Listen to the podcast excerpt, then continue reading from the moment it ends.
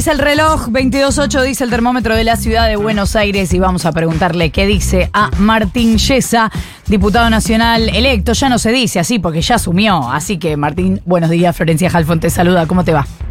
¿Qué tal? Buen día, Florencia. Me encantaría estar en Pinamar en este momento. Bueno, eh, no te quejes. Ahora ya no soy el intendente de la ciudad para decirles cómo está, pero no, estoy en Capital porque en un ratito ya tomo eh, la oficina en el Congreso. ¿Qué pasa, eh, Martín? ¿Cómo te va? Nico Fiorentino te saluda. Eh, primero, felicidades por haber asumido, pero si ya el primer día estás estrenando Pinamar, maestro, tenemos que revisar el tema del laburo. No, no, no, pero bueno, uno es de donde es, es inevitable. Para, para todos los que venimos del interior siempre hay una cosa, en mi caso pues soy de Pinamar. Siempre hay como una nostalgia, viste, del lugar del que uno viene y además en mi caso pues voy a seguir viviendo en Pinamar este, solo que bueno, hoy no, hoy no, hoy no. Igual estamos un poco viviendo la experiencia. ¿Quién fue la semana pasada? Álvaro González. nadie quiere asumir aparentemente en el Congreso. Ah, sí, sí, sí. En mi caso es, a ver, es un honor enorme. Mira, em, eh, además me parece que estas son las cosas que, que, más allá de, que cada uno integra distintos partidos políticos, por ejemplo, en mi caso, mi familia, mi papá, por ejemplo, vino de Paraguay, eh, o sea, te diría que somos primera generación de argentinos. Eh, en mi caso, mi, familia vino de Paraguay, de Encarnación, y mi papá vino en una valijita porque mi abuela no tenía, pero ni para un carrito. Eh, entonces, para, no sé, para una familia, en, nuestro caso, es como una alegría, es un orgullo muy grande. Viste que a veces en la dinámica de la política se le resta valor a un montón de cosas y la verdad que en ese sentido la Argentina es un país extraordinario que, bueno, permite que la familia de un trabajador o de gente trabajadora tenga la oportunidad de, poder llegar a, lugares como estos que en otros países eh, sería más difícil. Escúchame, bueno, eh, hablaría, podría hablar de 20 minutos de la igualdad de oportunidades, pero lo que te quiero preguntar es esto. Eh, como diputado nacional del PRO, eso ya, bueno, ahí, eso es un dato, diputado nacional electo por el PRO. Ahora, se está reconfigurando este Congreso y me gustaría saber em, de qué equipo ahí adentro, si estás eh, más entre los moderados o los más cercanos a la reta, entre los más cercanos a Bullrich, entre los más cercanos a Macri. Supongo que a Macri, pero no lo sé. Mira, yo estoy en el PRO, eh, sí, obviamente estoy mucho más cerca de, Mauricio Macri, eh, con Cristian Ritondo, y particularmente, te voy a hablar en, sentido individual, obviamente somos un bloque con, con gente con distintas historias, con distintas miradas de las cosas, y una de las cosas importantes que yo creo que, que llega como conclusión, Flor, es que eh, hay, hay, hay una serie de preguntas a hacerse respecto de la situación en la que estamos en la Argentina. Parte, y a mí me pasó, eh, desde hace muchos años es algo que hago, pero particularmente en, una campaña electoral uno lo hace con otra intensidad que es recorrer, recorrer municipios, recorrer provincias, además, bueno, a medida que uno además eso lo acompaña con lecturas, con pensamiento crítico, con mirada, mira, eh, pensamiento crítico me refiero a, tratar de, de, ver un poquito más allá de la superficie, incluso de ver un poco más allá de lo que te dicen muchas veces, de tratar de descargar, bueno, ¿cómo hacen ustedes en el periodismo, no?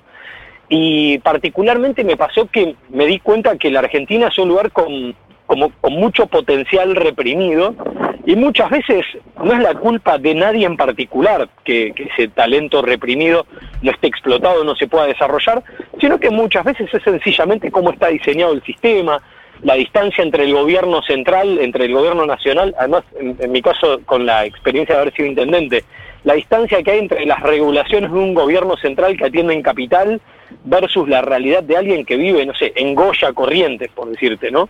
Entonces muchas veces no es que nadie se plantea ser malo y, y no permitir que la gente pueda desarrollarse. Pero por lo tanto tampoco tendrías que tener la pretensión de querer regular y, generar burocracias que después son muy difíciles de llevar adelante, porque a un montón de gente le parte la cabeza, ¿viste? O sea, casi te lo diría a un nivel espiritual, para ponerle que en algún momento lo resuelve, pero es con plata, es con tiempo, te saca energía, no todo el mundo sabe ni tiene tantas ganas.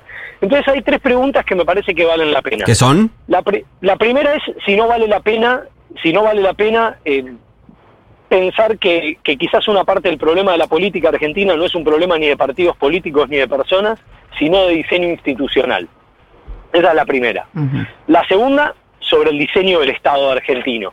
Digamos, si esta es la mejor forma de organizar eh, el, el Estado y su tamaño, y su tamaño, en donde quizás hay cosas que son importantes, pero no necesariamente tiene que ser el Estado Nacional el que se encargue de un, de un asunto, versus que, no sé, a mí si me preguntas, lo, lo, hago lúdico, ¿no? Pero yo hoy preferiría que el Estado Nacional, así como, como se han reducido la cantidad de ministerios, además de que siga haciendo una serie de cosas, como, no sé, las campañas de vacunación, o sea, no vamos a poner en cuestionamiento eso, las cosas que se hacen de manera automática en el Estado, vamos a ponerlo entre comillas, eh, el Estado Nacional tiene que resolver el tema de la inflación centralmente.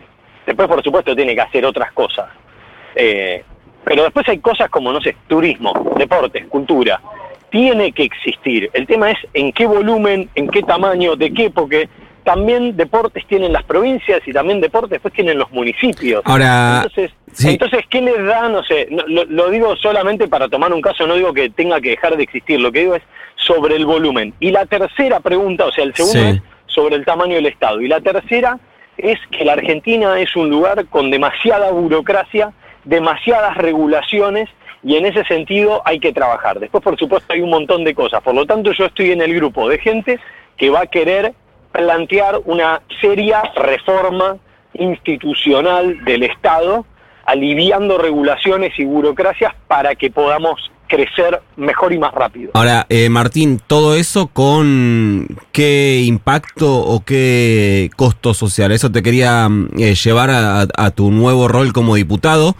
Javier Milei, entendemos, va a mandar una eh, amplia reforma de Estado. No sabemos si será un solo proyecto, tres, cuatro, no importa. En, definitiva, eso es un detalle parlamentario. Pero ayer en su discurso dijo que lo que se viene de forma inmediata es aumento de la inflación, aumento del desempleo, caída de la actividad caída del salario real. Con esas cuatro cosas, en un país que está con el 45% de pobreza, o sea, mm, ¿vos estás en condiciones de acompañar un plan que implica eso? En primer lugar, invierto la lógica. A ver. Si seguimos así, es evidente que estas variables van a empeorar como han, como han empeorado desde hace años. No, necesariamente, porque eh, eso, perdón que te detenga ahí Martínez, pero es discutible, porque hay, hay una cosa que es verdad que el nivel de vida de los argentinos es peor que hace, eh, no sé, 50 años, por ejemplo, o 60 años. Ahora, cuando vos ves cómo fueron em, variando, no es que no, es una no es una curva descendente de forma permanente. Hay, depende cuáles sean las políticas que se aplicaron en determinado momento, un crecimiento del salario, de la, de mejora calidad de vida y en otros momentos una eh, caída brusca. Digo porque si no se toma como cuando uno dice hace 70 años que, que estamos en decadencia, es verdad, o hace 100 como dice Milley, o sea, es verdad que estamos peor pero no, no es lineal, no es una caída permanente. Cuando uno aplica determinado, determinadas políticas de Estado, las condiciones de vida mejoran y cuando aplica otras, empeoran. Eso está, mostrado. Mira, mira, Nico, te lo voy a poner en estos términos. Yo estuve en la India en febrero invitado por la Embajada de la India. Y en la India tienen unos niveles de pobreza que obviamente son incomparables con los de la Argentina, ¿no? Sí. Te, das cuenta que básicamente es, otra cosa. Sí, sí, sí. Pero, pero, de las 25 primeras carreras que se eligen en la India están vinculadas a ingenierías y ciencias.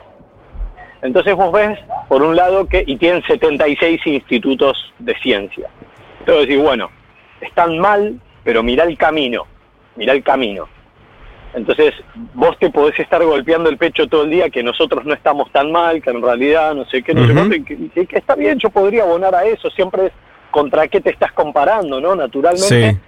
Pero en la provincia de Buenos Aires, que es a la que yo pertenezco, los índices, por ejemplo, de eh, operaciones matemáticas simples, como lo habrán visto la semana pasada en las pruebas PISA, siguen empeorando. O sea, pasamos del 63% de chicos que no podían hacer operaciones básicas a que ahora es un 73%. Eso es 3 de cada 4.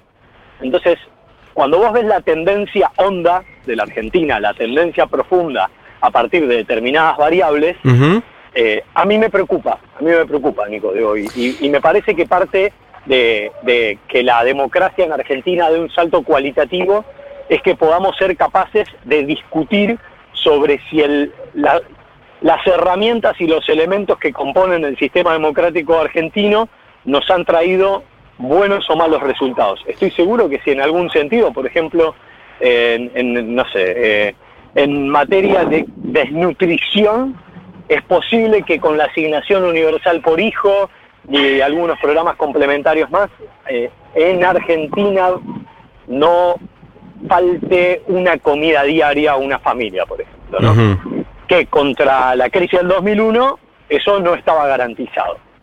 Ahora, si yo tengo que analizar otras variables, bueno, está bien, pero ahora hablemos de los otros temas. Por eso a mí me hablas de un plan, eh, ustedes mismos son, son periodistas, habrán escuchado las propias versiones, no, no, no es algo que esté inventando yo.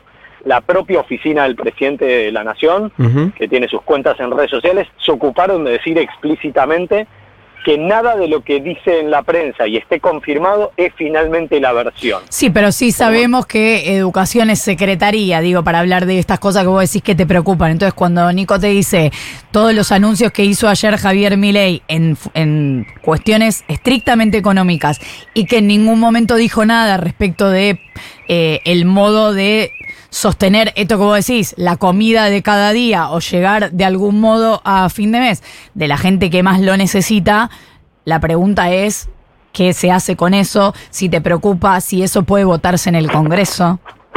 Mira, a mí hace años que no me, no me preocupan tanto los títulos de la política argentina como los hechos. En los hechos y en lo jurídico, la educación es una responsabilidad primaria de las provincias. Después el gobierno nacional tiene otras funciones vinculadas al... Te dejamos de escuchar bien, es como si hubieras tapado el, el Ay, micrófono. perdón, perdón. Decía que, Ahí está. que en lo grueso, en lo grueso, la función de, de educación de la nación es articular, coordinar políticas Sí, no, y está el bien. financiamiento, el financiamiento de la universidad pública. Después la responsabilidad primaria de la educación es de las provincias. Esto incluso para los que nos escuchan también es importante, pues siempre tenemos que estar haciendo pedagogía sobre los ro- los distintos roles prioritarios de la educación. No sé si en Pinamar también hay Secretaría de Seguridad, pero la prioridad jurídica constitucional Es de la provincia. se la da a la provincia, no, no al municipio. Entonces, lo digo porque uno siempre tiene que estar haciendo pedagogía sobre los roles naturales del Estado. Después está lo que ideológicamente uno desde cada jurisdicción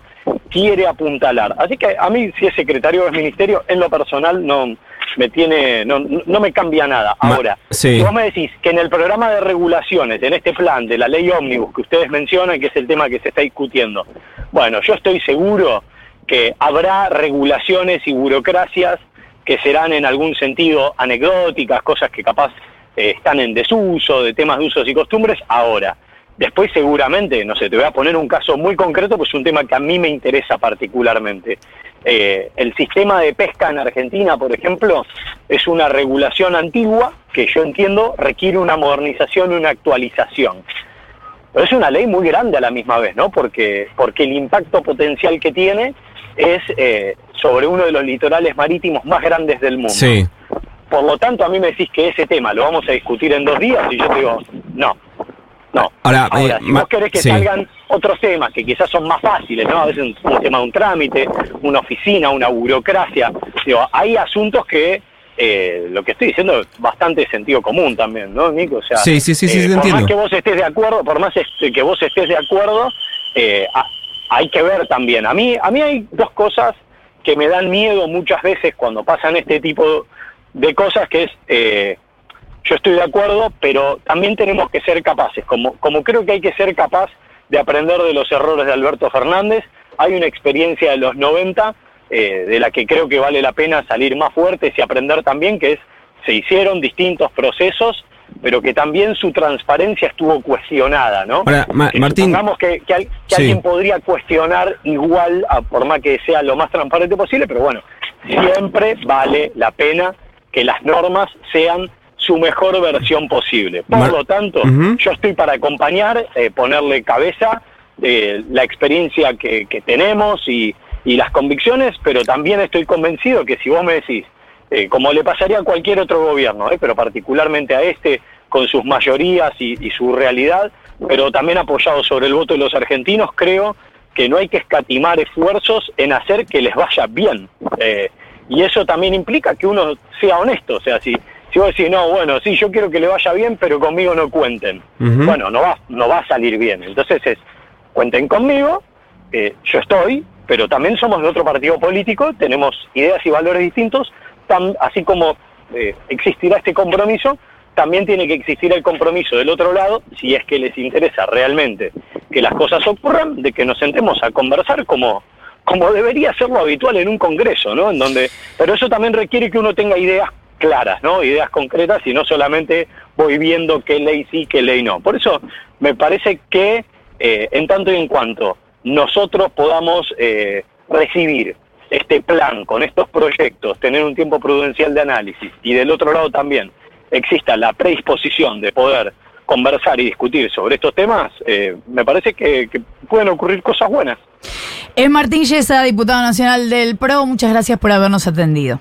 Un placer enorme, un cariño y muy buenos días. Igualmente, ocho minutos para las nueve.